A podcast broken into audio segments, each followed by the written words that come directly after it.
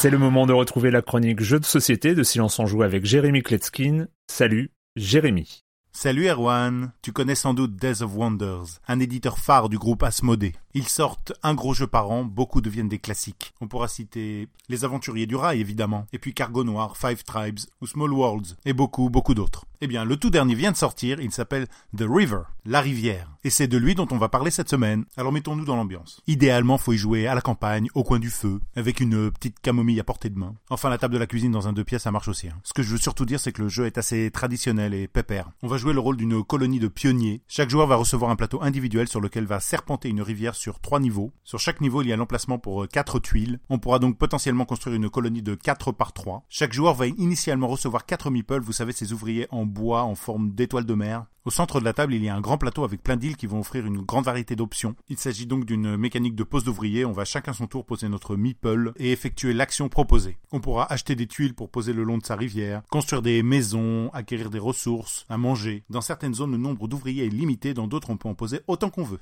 Alors les, les avis ont été plutôt partagés sur ce jeu. Certains l'ont accusé de pas du tout innover, de vraiment jouer la carte de la sécurité. Et c'est vrai que c'est vraiment du vu et du revu et du revu. Ce thème des colons, ses couleurs, la structure de plateaux individuels, cette mécanique d'acquisition et d'utilisation de ressources, Agricola, Kellus, Stone Age, Keyflower, on connaît. On en a bouffé des jeux comme ça.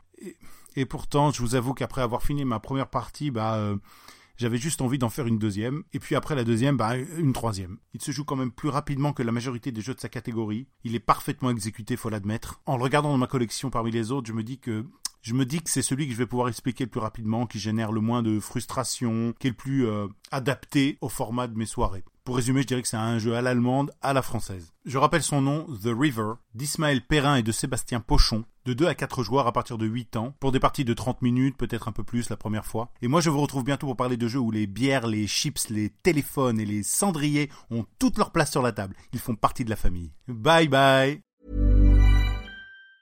Planning for your next trip? Elevate your travel style with Quince. Quince has all the jet-setting essentials you'll want for your next getaway, like European linen, premium luggage options, buttery soft Italian leather bags, and so much more. And is all priced at 50 to 80% less than similar brands. Plus, Quince only works with factories that use safe and ethical manufacturing practices. Pack your bags with high-quality essentials you'll be wearing for vacations to come with Quince. Go to quince.com slash pack for free shipping and 365-day returns.